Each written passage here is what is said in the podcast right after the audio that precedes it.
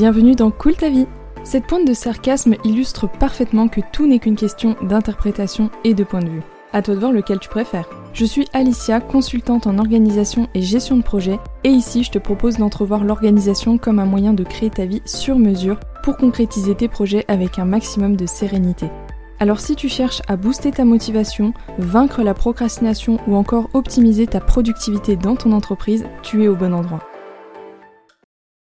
Entre vous et moi, qui n'a jamais été dans cette situation où tu cours après toutes les nouveautés du moment, où tu convoites un outil, un objet, un projet, en te disant qu'une fois que tu l'auras, bah, ça sera le Graal et que tu arriveras enfin à atteindre ce que tu voulais, être la personne que tu voulais ou que sais-je. Puis au final, une fois que tu as obtenu ce que tu voulais, ben tu t'en un peu, tu te demandes même si c'était la bonne décision et tu commences de nouveau à regarder si l'herbe elle est pas plus verte ailleurs. Typiquement, le cliché du nouvel iPhone tous les ans, où on est surexcité à l'idée de l'avoir en main, exploiter les nouvelles fonctionnalités révolutionnaires, taper euh, tes meilleurs selfies, puis au bout de quelques mois, tu t'habitues, voire tu te lasses, et quand le nouveau arrive, c'est la nouvelle quête qui te fait penser qu'une fois que tu l'auras, tu seras au max, et ainsi de suite. Tu comprends où je veux en venir, toute cette description, c'est ce qu'on appelle le syndrome de l'objet brillant. Ce syndrome, c'est cette tendance en fait à courir constamment après la nouveauté, que ce soit un projet, un outil, un but, un objectif, plutôt que de rester concentré sur l'existant et ce qui est déjà en cours.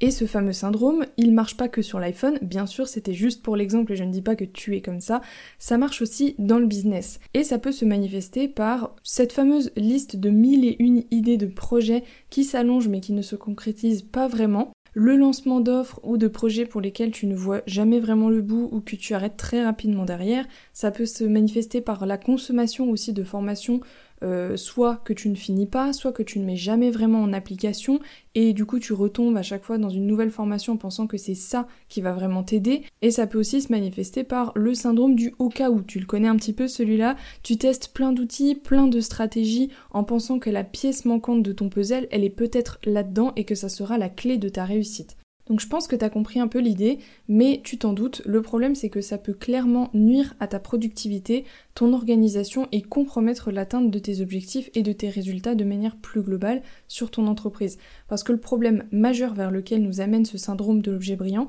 c'est tout bonnement l'éparpillement. Autrement dit, la dispersion, la distraction. Autant d'adjectifs qui ne sont vraiment pas potes avec la productivité, la consistance, la concentration, mais aussi la pérennité. Maintenant, je tiens à te déculpabiliser direct. Si tu te reconnais un petit peu dans ce que je viens de décrire euh, et que tu commences à te dire que ça y est, t'es foutu, clairement, non, euh, c'est tout simplement humain. On y a tous déjà fait face et on y fera tous face encore plein à plein d'autres moments dans notre vie. Déjà très simplement parce que on vit dans un monde de tentation et de distraction et c'est aussi des choses qui rentrent dans des techniques marketing, on va pas se mentir. Tout ça, ça vient énormément jouer sur nos émotions et nos craintes les plus profondes et notamment celle de l'échec. Et quand on est entrepreneur, celle-là, on l'a tous un petit peu au fond de nous. Donc il est très facile dans un moment un petit peu down, euh, un moment de fatigue, de se laisser séduire bah, par une nouvelle stratégie qui a l'air de si bien fonctionner pour Jacqueline. On se demande si ça serait pas la clé euh, pour sortir de notre trou ou euh, de se laisser séduire par une formation qui nous promet monts et merveilles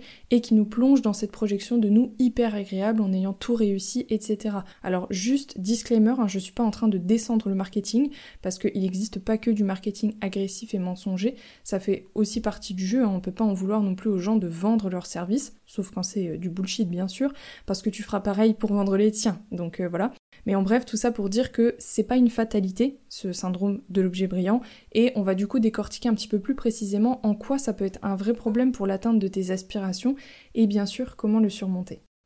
Quand tu multiplies les projets, les formations, les stratégies et que tu sautes de l'un à l'autre sans arrêt, au final c'est un petit peu comme si tu repartais de zéro à chaque fois. Et ça c'est une des problématiques sous-jacentes au-delà de l'éparpillement que ça apporte, c'est que ça t'empêche d'aller profondément au bout des choses et donc d'en voir les vrais bénéfices que ça aurait pu t'apporter. En général c'est jamais très représentatif de tester un truc, une stratégie, euh, un objectif, etc. seulement sur quelques jours ou sur quelques semaines. Et je sais que c'est pas évident à admettre parce que quand on lance une nouvelle idée d'offre par exemple, on y croit vraiment. Donc on s'y met à fond jusqu'au moment où on a une nouvelle idée qui nous semble être encore meilleure que l'autre. Et là aussi, on y croit, donc on a envie de tout plaquer pour la concrétiser. Sauf qu'en faisant ça, tu ne te laisses jamais vraiment l'opportunité d'aller au bout de ta première idée, de la concrétiser pleinement et de voir ce qu'elle aurait pu donner une fois qu'elle était complète. Et ça te fait repartir en fait au point de départ à chaque fois. Tu construis et tu déconstruis sans cesse ce que tu fais et prends l'image par exemple d'un maçon qui commencerait à construire un mur d'une certaine manière,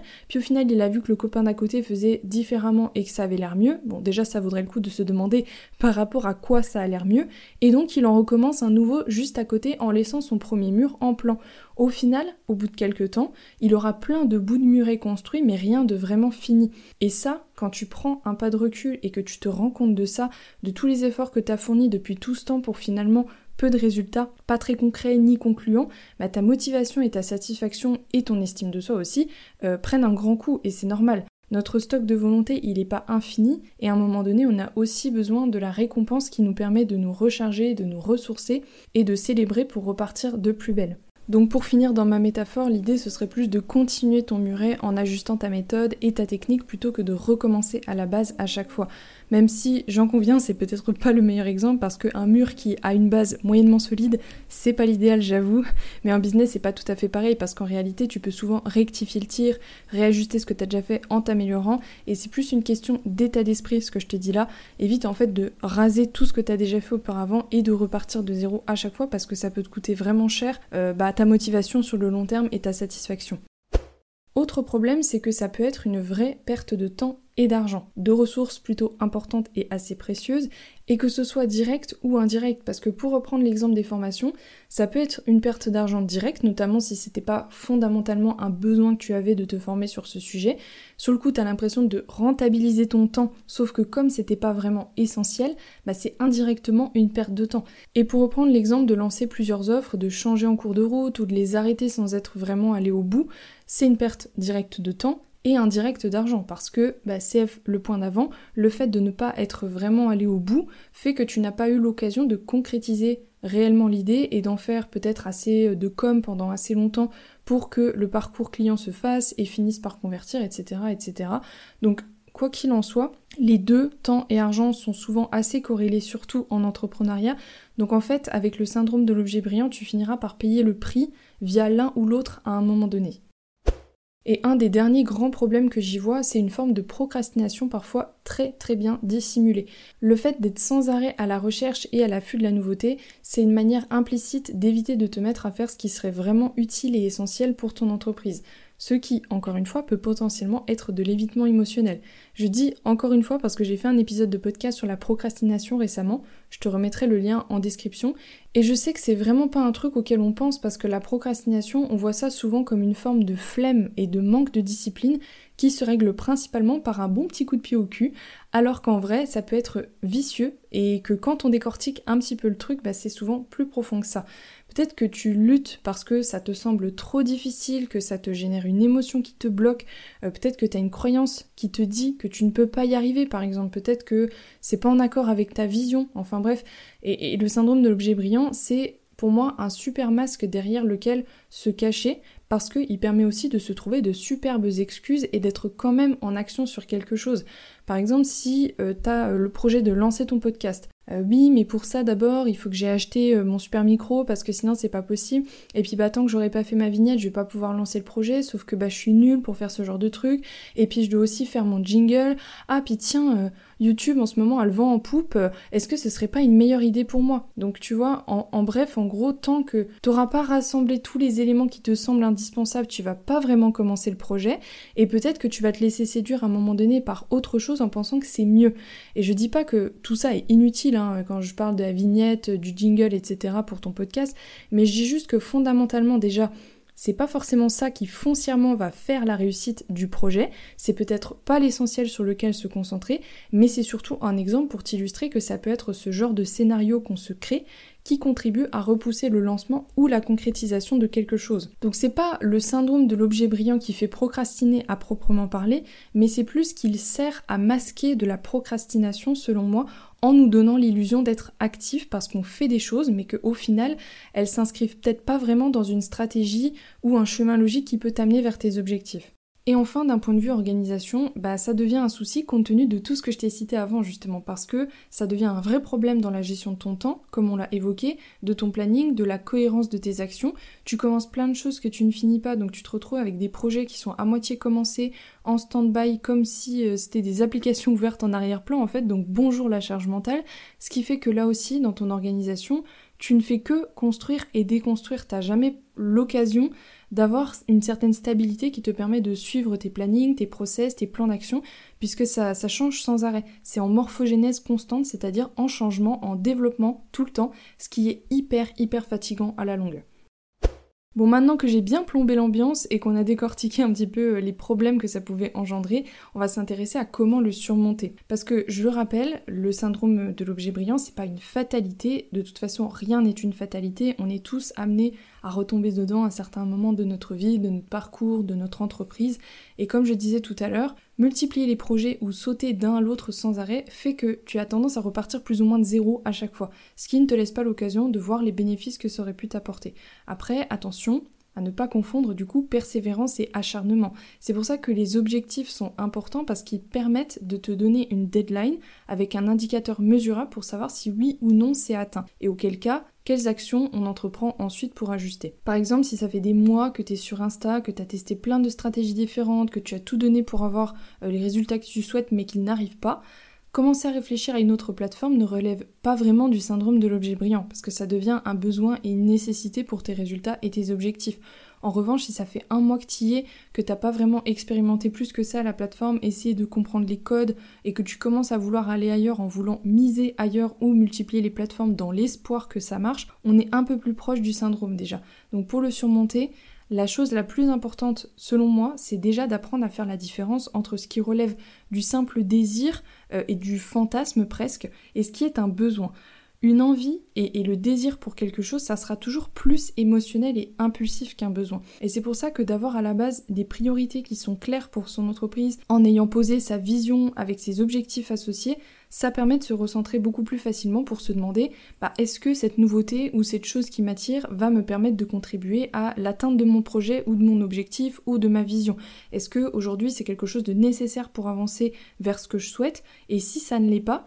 bah soit de laisser tomber, soit de le faire mais en pleine conscience de ce choix à ce moment-là. Parce que de toute façon la conscience est souvent la clé. Ça c'est l'essentiel pour moi d'avoir des bases claires pour éviter de s'écarter de notre chemin par les nombreuses tentations et rester focus sur ce qu'on a établi pour son entreprise de manière logique et adaptée à nous. Et c'est pour ça que je suis en phase de créer une offre spécifique pour ça, c'est exactement ce qu'on va clarifier ensemble. Parce que souvent, on prend le problème à l'envers selon moi et c'est exactement ce qui se passe avec le syndrome de l'objet brillant. En fait, tu te demandes sur quoi tu vas pouvoir miser aujourd'hui pour t'amener vers tes objectifs. Mais la réalité, c'est que pour savoir ce sur quoi tu dois miser aujourd'hui et les actions que tu dois faire, bah, tu dois commencer par la fin. La fin étant c'est quoi ma vision, c'est quoi mon but, et donc c'est quoi mes objectifs stratégiques spécifiques pour la réaliser, et donc par rapport à ces objectifs, quels sont les projets que je dois déployer pour les atteindre? Et ensuite vient donc le plan d'action plus concret avec les actions quotidiennes pour mener à terme et à bien ces projets pour avancer efficacement. Donc euh, si tout ça est très clair pour toi et que tes plans d'action sont actés et qui sont en lien vraiment avec des objectifs qui te permettent d'y aller, remets-toi-en à ça pour te demander est-ce que ça aurait vraiment une valeur ajoutée, est-ce que c'est vraiment un besoin ou est-ce que là c'est juste une envie? Et si c'est pas très clair pour toi ces bases-là, bah, je t'encourage à t'y pencher parce que ça t'aidera vraiment à arrêter de t'éparpiller, à être beaucoup plus serein et plus confiant quant aux actions quotidiennes que tu fais, que tu entreprends sans te demander en fait si ce que tu fais a vraiment un intérêt, si c'est pas une perte de temps, euh, si c'est vraiment fondamental, etc. Et bien évidemment, bah, si tu as besoin d'aide, je peux t'accompagner là-dessus sans problème. Donc euh, prends ton appel découverte pour qu'on en discute. De toute façon, ça n'engage à rien et ce sera un premier pas concret pour toi pour t'aider. Ensuite, un deuxième gros conseil que j'ai, c'est de t'octroyer des pauses détox réseaux sociaux, tout simplement parce qu'on est martelé au quotidien par toutes sortes de contenus, euh, d'arguments marketing qui sont parfois un peu douteux, bien sûr, qui savent très bien appuyer là où ça fait mal pour t'inciter à acheter, à te remettre en question, à faire ressurgir ta peur bleue de l'échec, et donc bah, tu devrais vraiment acheter cette formation parce que si tu passes à côté, tu vas manquer une occasion de te hisser jusqu'au sommet, les réseaux, c'est vraiment vraiment un outil extraordinaire et c'est pas moi qui vais cracher dessus parce que c'est mon outil de travail quand même, mais il faut être honnête aussi, c'est que c'est très abrutissant parfois. Qui n'est jamais tombé dans une comparaison malsaine avec le concurrent que t'admires tant et qui te fait euh, te sentir comme une merde à côté Qui n'a jamais perdu deux heures devant son téléphone à scroller pour au final n'avoir rien retenu de tout ce qu'il avait vu pendant euh, tout ce temps ou s'être perdu par rapport à l'objectif qu'il avait à la base? Enfin bref, perso, je pense que prendre le temps de se poser pour regarder ou écouter des contenus qui sont plus profonds, c'est vraiment une des clés non seulement de notre croissance parce que c'est vraiment là qu'on apprend et qu'on retient des choses, mais aussi de notre bien-être tout simplement parce que les contenus snack hyper courts nous dérèglent complètement en nous donnant des shoots de dopamine de ouf à chaque nouveau contenu qu'on s'apprête à voir et c'est un cercle vicieux qui nous rend accro et qui nous empêche de déscotcher nos yeux de cet écran. Petite anecdote perso concernant ça, il y a un mois de ça, donc vous voyez c'est pas très vieux, hein, je, suis comme tout le monde, j'ai pris la décision de lire plus et d'écouter plus de podcasts pour remplacer justement ce temps que je pouvais passer parfois sur mon téléphone, bah, sur la lecture et sur les podcasts. Parce que le problème c'est que souvent tu vas sur ton téléphone dès que t'as un petit moment de creux, dès que tu t'ennuies parce que c'est la facilité en fait. Donc non seulement j'apprends vraiment plein de choses sur mathématiques, mais pas que, je me sens évoluer et progresser, et pour ça, bah, l'estime de soi, la confiance en soi, c'est plutôt pas mal, et je m'en porte que mieux parce que je m'endors plus facilement, je dors mieux, euh, je me sens, je sens moins mon cerveau à 1000 à l'heure, donc euh, je suis plus posée, plus calme, moins dépendante, et moins sujette au syndrome de l'objet brillant, bien sûr. Donc tout ça pour te dire, n'hésite pas aussi à diminuer, à remplacer ces temps par autre chose si aujourd'hui tu estimes que c'est problématique et que tu as peut-être une facilité des fois à tomber dedans sans l'éradiquer bien sûr, parce que ça reste en général nos outils de travail, donc c'est important quand même, mais je pense que tu as compris l'idée. Et enfin, mon dernier conseil pour surmonter le syndrome de l'objet brillant, c'est tout simplement de conscientiser que c'est une course sans fin, déjà parce qu'il y aura toujours de la nouveauté, il y aura toujours mieux, en tout cas, il y aura toujours des choses qui te sembleront mieux, et j'insiste parce que des fois, on met certaines choses sur un piédestal, on idéalise une formation, un projet, en reposant tous nos espoirs là-dessus, en fantasmant presque dessus, sauf que bah, ça nous place déjà dans une posture assez déresponsabilisée, avec un locus hyper externalisé, c'est-à-dire euh, bah, de penser que quelque chose ou quelqu'un d'extérieur peut nous sauver ou nous aider et qu'on n'a pas vraiment notre part de travail et de responsabilité là-dedans. Mais aussi conscientiser que c'est une course sans fin parce que en plus, ça ne te rend pas du tout service comme on l'a vu avant. Euh, ça peut foncièrement t'empêcher d'atteindre tes aspirations par rapport au fait que ça peut te faire procrastiner, ça peut impacter de ouf ta motivation, ça peut te faire perdre beaucoup de temps, beaucoup d'argent, mais aussi beaucoup d'énergie, bien sûr. Donc encore une fois, mettre de la conscience sur les choses, c'est toujours la première étape du changement. Par définition, on ne peut pas changer quelque chose dont on n'a même pas conscience. C'est impossible. Donc observe-toi avec honnêteté et comprends que c'est une course sans fin pour toutes ces raisons-là. J'arrive au bout de cet épisode, alors pour conclure assez rapidement sur ce que j'aimerais que tu retiennes de tout ça, c'est que le syndrome de l'objet brillant, il peut parfois être un peu fourbe et se cacher derrière toutes sortes euh, d'excuses que tu te donnes pour justifier tes choix et te donner l'illusion que c'est quelque chose d'important et de fondamental pour toi, alors que pas forcément. Et je ne dis pas que c'est jamais le cas, et c'est pour ça qu'une des clés, c'est d'apprendre à faire la différence entre ce qui relève du désir, du fantasme de quelque chose, et donc des potentielles attentes que tu as vis-à-vis de cette chose que tu convoites, du vrai besoin que tu pourras euh, identifier plus facilement si tu as une base d'organisation et de structure assez solide avec notamment un but, une vision, même si c'est pas quelque chose de très très poussé, des objectifs et des plans d'action qui sont assez clairs pour t'y référer et te demander si ok, est-ce que ça, ça va vraiment contribuer à m'y amener jusqu'au bout de cet objectif? Et pour ça, encore une fois, bah, n'hésite pas euh, à venir me poser tes questions si tu penses avoir besoin d'un coup de pouce. Et le dernier truc que je voudrais que tu retiennes, c'est que le syndrome de l'objet brillant, c'est vraiment la porte ouverte à l'éparpillement. Et quand on essaye de faire plusieurs choses en même temps, qu'on a la tête sur différents projets en même temps qui n'ont pas forcément de rapport entre eux, mais en fait on divise notre attention, on divise nos efforts et donc nos résultats. On peut tout faire, simplement pas en même temps. Je cesserai jamais de le répéter parce que cette phrase elle est super importante pour comprendre qu'on n'est pas en train de dire que tu dois abandonner certaines choses à tout jamais, on dit juste que c'est important de les prioriser. Et pour finir cet épisode, j'ai envie de te laisser sur cette phrase. Courir après les objets brillants sans cesse peut éblouir notre vision des véritables étoiles qui nous mènent à la réussite.